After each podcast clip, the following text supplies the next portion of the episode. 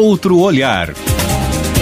apresentação Kleber Benvenu. Olá, bom dia, bom dia família Bandeirantes, bom dia para você que nos escuta na intimidade do rádio ou que nos acompanha aqui pela internet. As eleições nas cidades realmente dão sinais de que o eleitor está sempre em movimento. A opinião pública não tem dono, graças a Deus. A direita ganhou uma eleição recente, a de Jair Bolsonaro, e muitos achavam que estava tudo resolvido. As eleições municipais mostraram que não é bem isso. A esquerda segue com mais capacidade de organização, embora não tenha tido também resultados excepcionais, mas mostrou que tem mais base. Isso apareceu na eleição, embora, como eu disse, o PT ainda esteja pagando o preço pelo seu passado. Mas alguns intelectuais da própria direita fazem essa crítica, ou melhor, essa autocrítica ao comportamento desse campo ideológico que tem surgido de maneira consistente muito recentemente no Brasil. Eu sou o jornalista Kleber Benvenu e hoje eu converso com um desses intelectuais com, com identidade à direita que tem feito essa reflexão, o Matheus Colombo Mendes, gaúcho nosso aqui, mais há cerca de um ano, Matheus mais ou menos, depois se confirma, é diretor de comunicação digital do governo Jair Bolsonaro. Ele fez carreira na área de comunicação há 15 anos, já editou dezenas de livros, escreveu alguns até agora, sempre como ghostwriter, estrategista político, cada vez mais foca suas atividades e estudos nas redes sociais, acompanhou uh, diversos mandatos, escreveu artigos e discursos de governantes, parlamentares, a governadora Ieda Cruz, o deputado Marcel Van Hatten, o ministro Onyx Lorenzoni e o próprio presidente Jair Bolsonaro. Possui graduação em letras, mas gosta de ressaltar que, para além do estudo formal, é um autodidata em filosofia, política, literatura, religião, teologia. Tem como orientadores intelectuais uh, professores como Olavo de Carvalho, o padre Paulo Ricardo e o Luiz Gonzaga de Carvalho Neto. Mateus, bom dia, tudo bem contigo? Ah, tudo bom? Tudo bem. Tudo jóia. Então, Mateus, é, eu quero, a gente tem uma relação, além de profissional, uma relação de amizade também, que eu quero que, que, que essa conversa seja completamente à vontade, como costuma ser aqui, como merece o nosso público. E aí eu queria te ouvir é, sobre isso que eu comecei dizendo e que estava muito demarcado no teu Twitter.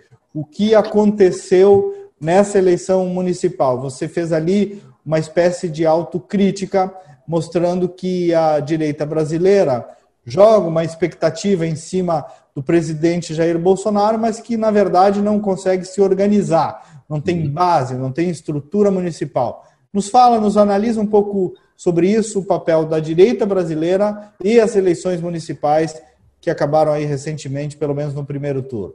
Certo, obrigado, Cleber, obrigado pelo convite. Uh, antes, só dizer que eu estou desde março à frente da, dos canais digitais do governo federal. Uh, são aí já indo para oito meses. E antes eu trabalhei na, na Casa Civil com o ministro Onix, né? E, e dentro, de, durante todo esse tempo no governo, uh, eu fui, enfim, desde o início de, desse mandato do governo do presidente Bolsonaro, eu fui sentindo que, que a gente ia, ia colher que eu digo a gente, eu digo todo mundo que é que é não é de esquerda, né? Todo mundo que não tem ideologia de esquerda. Uh, quem não é ideologicamente esquerdista ia colher mais uh, nas eleições de 2020 uh, essa derrota entre aspas, esse revés. por que, que eu digo isso? Porque desde que eu estou no governo, uma, um, um, um, tipo de contato que eu recebo quase toda semana de amigos, de conhecidos, de pessoas que sabem que eu estou no governo é leva tal coisa para o presidente, fala tal coisa para o presidente. Ah, vocês aí no governo deveriam fazer tal coisa. E, e muitas das vezes eu explico, não, não, é, não é bem assim. uh, é, e são coisas assim, são coisas pequenas, coisas mínimas. Uh, só para dar um exemplo, esses tempos um amigo veio me dizer por que, que o governo, já que eu trabalho com comunicação, com internet, comunicação na internet, por que, que uh, a minha área, né, a Secom digital, a minha área, não organizava um site uh, com, mostrando decisões esdrúxulas da justiça brasileira. tipo, e não é uma pessoa que não é esclarecida, não é uma pessoa, não é uma pessoa leiga, nem leiga no assunto era, uh, e tu vê a quantidade de erros que tem nessa compreensão, né, de ao governo, ou seja, o poder executivo, fazer um site denunciando equívocos, denunciando as bizarrices, que não são poucas de fato, mas denunciando as bizarrices da justiça, do poder judiciário. Ou seja, não tem uh, não, não teria nenhum, nenhum motivo para isso, não teria não tem nenhuma base para se fazer isso, mas as pessoas esperam que o governo faça isso, que o presidente faça aquilo. Por quê? Por, pelo mesmo motivo, é o mesmo motivo pelo qual durante muitos anos se disse que o Brasil, o brasileiro é um povo de direita, sem partido de direita, de direita conservador, sem partido de direita, sem partido conservador, sem representante conservador. E o professor Olavo sempre disse, eu ouvi o professor Olavo dizer isso por mais de 10 anos, que a hora que chegasse um candidato uh, não exatamente conservador, não exatamente um Russell Kirk da vida, não precisa ser nada disso, mas alguém com alguém que não que não fosse uh, malucamente esquerdista, como praticamente todos os candidatos nas últimas eleições, a hora que chegasse esse cara ia ganhar tranquilamente. Foi de fato o que aconteceu. A primeira vez que eu vi o Olavo falando isso foi, sei lá, em 2006, 2007. E foi, de fato, foi isso que aconteceu. Então, Mas aí, Matheus, você diz assim que é, é, isso gerou um pensamento mágico de confiar apenas na imagem do presidente e de se ficar esperando que o presidente resolva tudo. Quer dizer, o presidente, o Bolsonaro, é um dado da realidade. Enquanto você chegou a usar uma expressão ali, o restante dessa direita, digamos, fica resmungando nas redes, cada um na sua, sem organização, sem base, não sai do lugar. 2018 foi uma onda, é um pouco isso que tu estás dizendo? É, não, é exatamente, é exatamente. Não, não é apenas uma onda, não. É, na verdade, foi um, uh, uma série de fatores na, nessa realidade, nessa conjuntura que permitiu que esse candidato se elegesse. Fatores como pró as próprias redes sociais, que de modo algum são uma bolha, elas são representativas da realidade, elas são um recorte da realidade, né? Uh, digamos, melhor dizendo, até uma lupa na realidade. Então, tu pega vários estratos da realidade, elas estão ali representadas. Uh, mas não, não, não, não acho que tenha sido apenas uma onda, mas foi uma onda sim.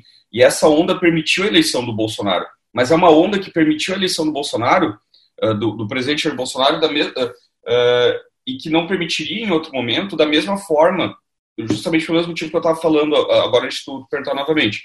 Uh, tu tem durante todo esse tempo, durante décadas, a concepção de que o brasileiro é notadamente conservador, não é, não é revolucionário, não é de esquerda, não tem, em geral a população brasileira não tem um, um, um pensamento revolucionário de esquerda, uh, e tu não tem partido, tu não tem, tu não tem lideranças de direita.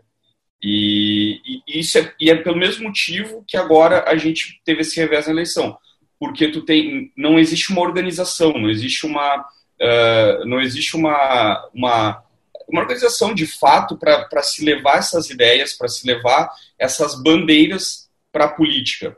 E aí se fica esperando que alguém faça, que alguém vá lá e resolva. Com essa onda que aconteceu em 2018, uma onda iniciada lá atrás, muito também em função do trabalho do professor Olavo, mas com outros motivos também, o próprio presidente Bolsonaro ajudou a criar essa onda. Com essa onda, essa onda permitiu que um candidato de direita, que um candidato que representa essa maioria de brasileiros, se elegesse do único jeito que essa maioria de brasileiros elegeria alguém. Ou seja, aparentemente por acaso. Aparentemente por acaso. Então, tipo assim, o cara apareceu, o cara, ele já vinha falando as coisas que ele falava há tempo, mas surgiram as condições para que ele tivesse notabilidade e ele conseguiu entrar num partido para se candidatar. É, o, o, partido que ele estava antes, o, o Progressistas, barrou, não quis ele. Ele conseguiu entrar num partido, conseguiu se viabilizar e foi lá e se elegeu. O que, que aconteceu? Como isso aconteceu? Uh, aconteceu em função do, tra do, trabalho dele próprio e em, muito em função das redes sociais, da possibilidade que as redes sociais deram às pessoas para se organizarem meio que no afogadiço, meio que às pressas, para que em cada cidade, cada lugar do Brasil, ah, o Bolsonaro vem aqui, vamos, fazer, vamos receber no aeroporto de Porto Alegre, de Fortaleza, de Manaus, do Rio de Janeiro, Uh, aqui a gente faz camiseta, faz adesivo, lá em São Paulo cada um faz o seu. Então, tudo muito natural, tudo muito orgânico. Para ganhar uma eleição, isso é o suficiente. Para manter um movimento, isso não é o suficiente. E as urnas agora comprovaram isso. Não que o presidente tenha sido derrotado, eu não, eu, eu não concordo com isso, porque ele próprio uh, mal, mal levantou bandeiras, mal se manifestou agora nas eleições. Uh, mas não, não existe uma queda porque esse movimento nem começou. E até no início tu falou que ah, não que a esquerda tenha tido uma grande vitória esse ano. Eu discordo, eu acho que a esquerda teve uma grande vitória sim. Porque o fato de. Claro, Porto Alegre é uma cidade, é uma cidade meio à parte, né? É uma cidade que desde, desde 1989, é, é o Rio Grande do Sul é um estado que desde 1989 uh, dá, uh, elege os candidatos do PT nas eleições uh, presidenciais. Em 98, se eu não estou enganado, o Fernando Henrique Cardoso ganhou em todas as, todos os estados, menos o Rio Grande do Sul. Porto Alegre foi a primeira capital a dar o poder para o PT, o Rio Grande do Sul foi o primeiro estado a dar o poder para o PT. Então tem umas particularidades. Mas eu vejo o, o fato do Boulos estar, estar no segundo turno em São Paulo. Uh, vou botar entre parênteses toda, uh, tudo que tem de para dizer no mínimo estranho na, na, apuração dos votos em São Paulo, a Manuela em Porto Alegre e, e, bancadas expressivas de candidatos de esquerda, no momento em que a esquerda acabou de provar por A mais B que não, não tem capacidade de governar, que não tem capacidade de, de fazer as coisas sem, uh, sem se envolver em, em, em problemas uh, judiciais e policiais, uh, mesmo assim eles vão lá e fazem votações expressivas mostra que a esquerda não está morta e nunca vai estar tá, né, no jogo político democrático do Brasil. Matheus, agora até corrigi o teu nome ali na tela, que eu vi que estava saindo de outro jeito, agora está direitinho ali, Matheus Colombo Mendes. É, é, é, os números da esquerda é que não foram relevantes, né? As, as vitórias em si é que foram significativas.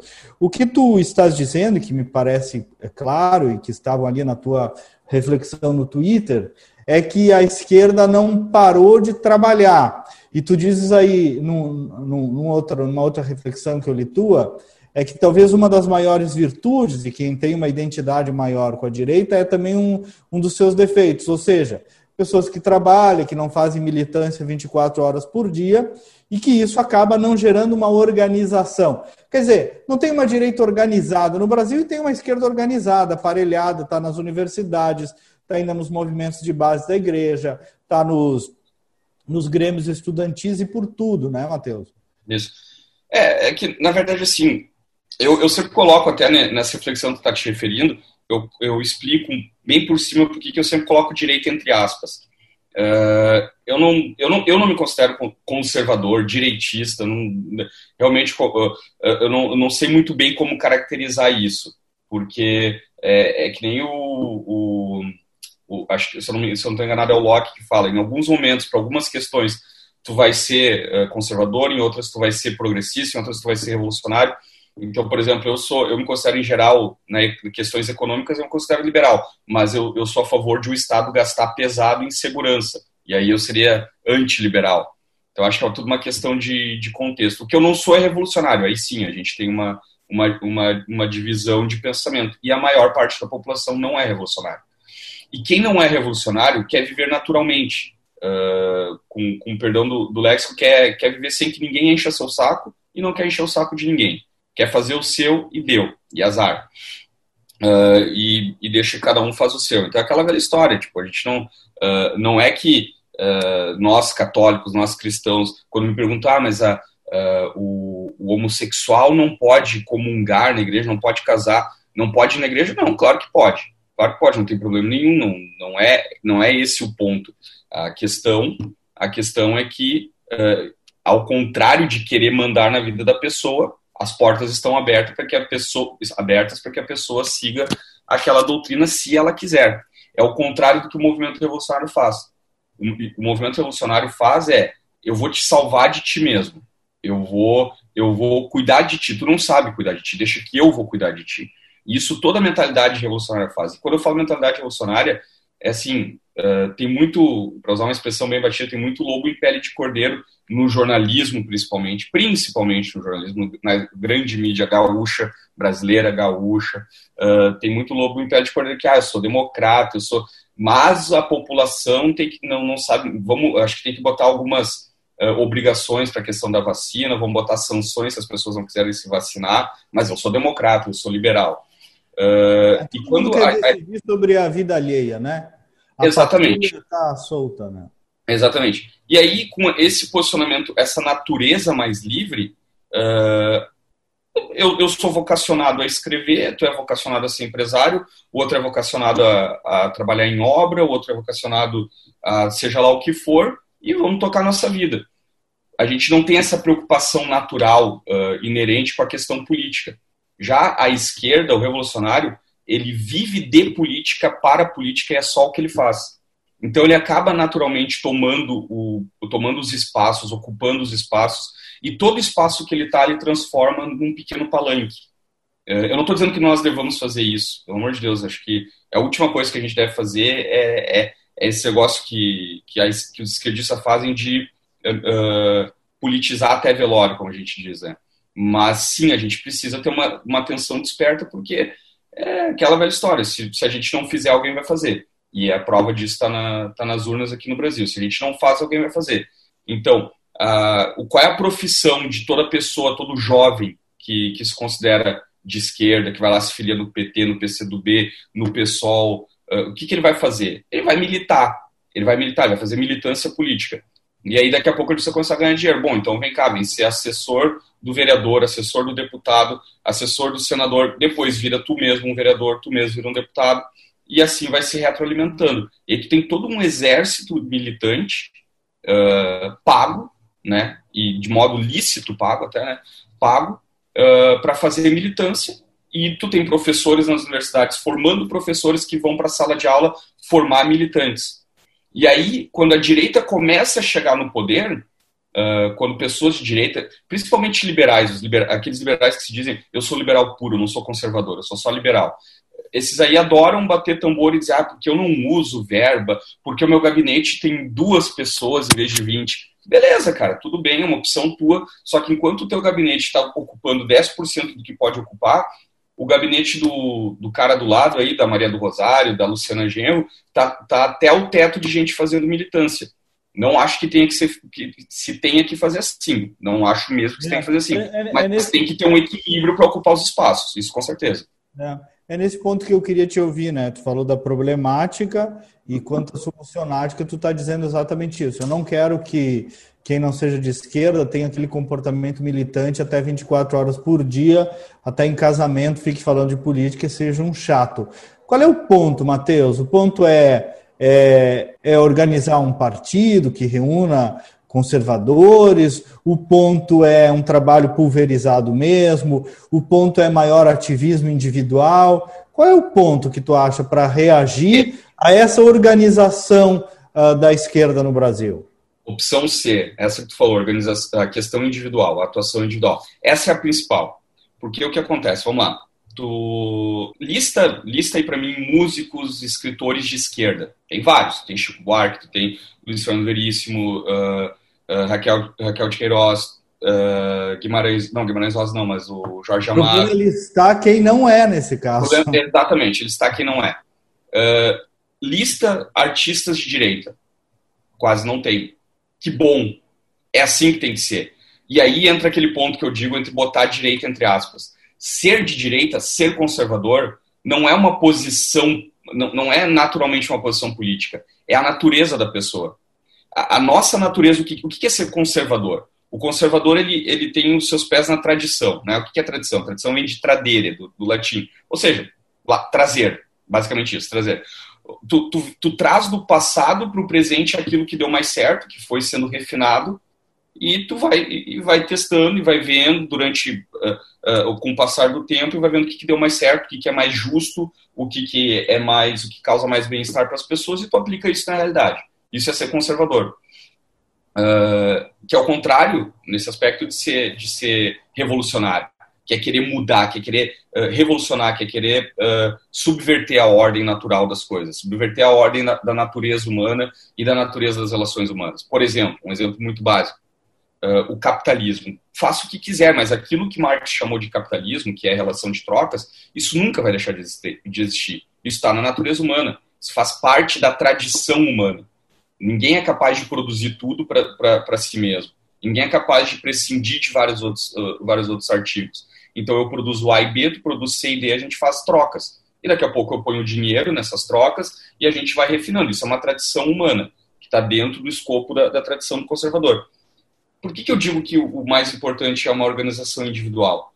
Porque se tu é um indivíduo côncio, que, que sabe quem tu é, sabe onde tu tá, sabe o que, que te cerca, sabe de onde vêm as tuas opiniões, o que, que tu pensa, tu, em outras palavras, tu estuda, tu te forma, tu, te, uh, tu vai atrás de entender a realidade, tu não vai cair nessas cascas de banana que quem tá sempre militando vai colocando. E além disso, tu vai influenciando as outras pessoas. E esse, esse é o jeito mais efetivo. Ou seja, seja um ser humano normal para mudar o mundo, seja um ser humano normal. Trabalhe, faça filhos, estude. Quando te perguntarem a tua opinião, tu dá. Quando alguém chegar dizendo, quando alguém chegar no aniversário uh, da família, uh, chega lá a prima, todo mundo tem uma prima uh, revolucionária, uma prima comunista, chega lá falando que, que um sujeito de 2 metros de altura, 150 quilos, põe uma sainha e um decotezinho e tu tem que chamar aquilo de mulher, e com a maior naturalidade do mundo, quando ela chega dizendo isso, todo mundo acha estranho, mas ninguém consegue verbalizar essa estranheza, certo? O, o, o Matheus, mas isso que tu está dizendo, que é um pouco a maioria silenciosa, não é o que é hoje? Tem essa é. maioria, é, mas é uma maioria passiva que não se organiza, que não se articula, ou seja, que não faz política. Vou e aí precisou o cara lá chegar, é, é precisou se autoproclamar de direita, uh, eh, para aí organizar, né? Foi uma onda, mas enfim. Foi, foi exato, exato. Mas assim, tu pode organizar o quanto for, mas as pessoas passam, as organizações passam e a natureza humana ela permanece. E a natureza humana ela é concordina, ela é em geral. Vai ter sempre espaço para quem fala. A maioria, a minoria barulhenta, a minoria falante sempre toma conta. Na minha família, na minha família, ninguém se deixa enganar, na minha família, ninguém se, das pessoas que são influenciadas pela minha presença, ninguém se deixa enganar por candidato uh, que é uh, todo tatuado, todo relacionário, todo lute, lute isso, lute aquilo, e que na campanha faz cosplay de, de dona de casa recatada do lar. Ninguém se deixa enganar na minha família. E, e, eu não tenho partido, eu não tenho associação nenhuma, mas eu sou uma pessoa que sabe então, o que está acontecendo. Então o que, tu, então, o que tu está dizendo é que haja mais manifestações individuais. É isso. Exatamente. Que essa maioria, que essa maioria então, não seja tão silenciosa. Talvez exatamente, seja... exatamente. No, no, no, aquela que o que a gente falou antes, do, do, do, esquerdista politizar até velório. Todo, cada um de nós temos que ser uma voz uh, que vá contrapor essa pessoa que politiza até velório. Vai dizer, não, não, não, peraí, meu irmão. Tu tá, uh, não é por aí. E, e com propriedade, com capacidade. Porque o que acontece? O esquerdista ele não tem propriedade, ele não tem capacidade. Ele é uma metralhadora de, de fórmulas prontas. E aí ele encanta as plateias.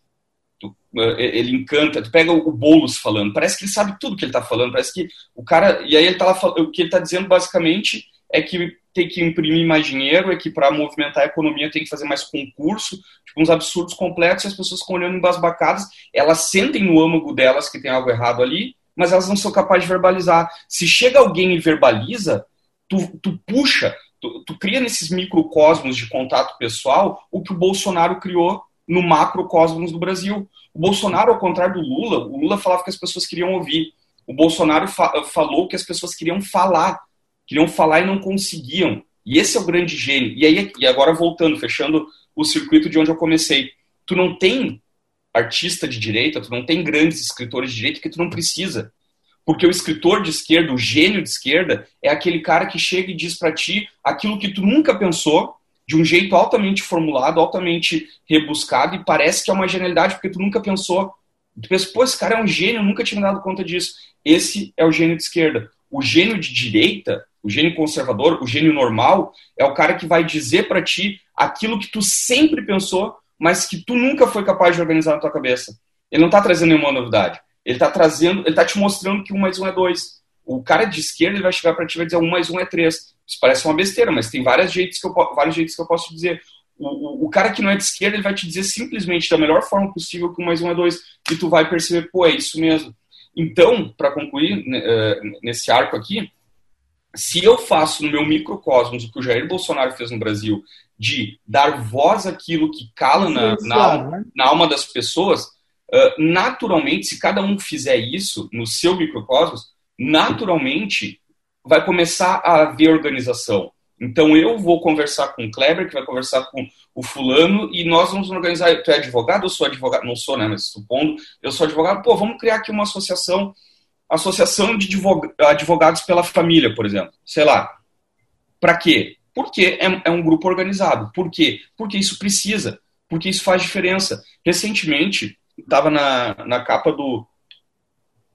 Se eu não me engano, era Estadão, Globo e Folha uh, associação e, e, essa história aqui explica muito bem o, esse problema do qual a gente está falando da falta de organização da direita e da extrema organização da esquerda. Organização, uh, não, Associação Judaica pelos Direitos Humanos escreve moção contra Bolsonaro. Pô, é forte, né? Uma organização judaica falando contra o presidente Bolsonaro. Pô, vamos ver o que é isso. Eu fui atrás, comecei a puxar o fio, fui vendo o que, que era e não cheguei, não encontrei CNPJ, não encontrei organização, não encontrei nada. Tudo que eu encontrei, depois de, de muita busca, foi um perfil de uma pessoa que tem na, na, na, capa do seu perfil lá. Não era organização o nome, nenhuma. O nome dessa associação. E tu pode doar para essa associação. E tu doa para um CPF. Ou seja, o Kleber criou uma associação e escreveu um negócio, publicou e mandou para o jornal. E o jornal, a associação do, do Kleber está dizendo isso. Então, a gente não faz isso, a gente está resmungando na internet, a gente que eu digo nós, as pessoas que não somos de esquerda, a gente está resmungando na internet, pô, porque é censura, porque é isso, porque é aquilo, tá cada um resmungando na sua, mas não, não ressoa, não faz barulho, porque nós estamos absolutamente desorganizados. E não faz barulho no, no debate público e não faz barulho nas, nas urnas nas eleições municipais. Ô, Matheus, nós temos mais um minutinho só. Eu queria te ouvir sobre o teu trabalho aí. Afinal, tu está num posto de destaque numa área de muito atuação do governo federal, do governo Bolsonaro, que é a área de, de redes sociais e, de, e do meio digital. Resume um pouco aí, em um minutinho, o que que tu faz para os gaúchos te, te conhecerem um pouco mais. E num outro programa a gente fala um pouco mais de redes sociais, universo digital e essa experiência aí do governo Bolsonaro nessa área. É, é, é mais fácil dizer o que eu não faço para acabar com qualquer dúvida. Eu não administro as redes do Jair Bolsonaro. Isso eu não faço. Todo mundo sabe que eu falo que eu sou diretor de comunicação digital do governo. Ah, tu cuida do Twitter do presidente. Não, não, não é isso. Mas eu... deve dar umas opiniões lá de vez em quando ou não? Assim, não. A gente tem, eh, tem algum contato, tra trabalha junto, são os colegas de firma, né? Uh, mas eu, eu, eu sou responsável pelos canais uh, oficiais ligados à presidência da República, que por sinal aumentaram bastante de engajamento, né? O Secom, é, dá, dá para pesquisar aí no Facebook, no Instagram, no Twitter, arroba Secom você, Secom VC, Secom VC, S-E-C-O-M-V-C. Uh, e é, essas são as redes que cresceram muito, que são as redes mais de posicionamento, de debate público, e, e virou um player nesses nesses oito meses aí que, eu, que, eu tô, que a gente está trabalhando lá.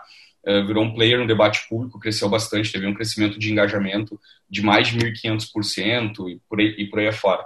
E a gente traz uh, informações sobre o governo, e, mas cresceu principalmente fazendo essa marcação cerrada em cima das narrativas da imprensa, em cima de críticos, mas sempre, sempre com, com um olhar voltado para a prestação de serviços públicos. Né? Maravilha. Matheus Colombo Mendes, aqui a gente gosta de política, fala do assunto, critica, autocritica e vamos em frente. Obrigado, obrigado pela tua gentileza e bom trabalho. Valeu, Kleber, obrigado. Valeu, gente. Obrigado pela sua companhia. Esse foi mais um programa Outro Olhar. Nós voltamos no sábado que vem. Bom final de semana. Até o próximo programa.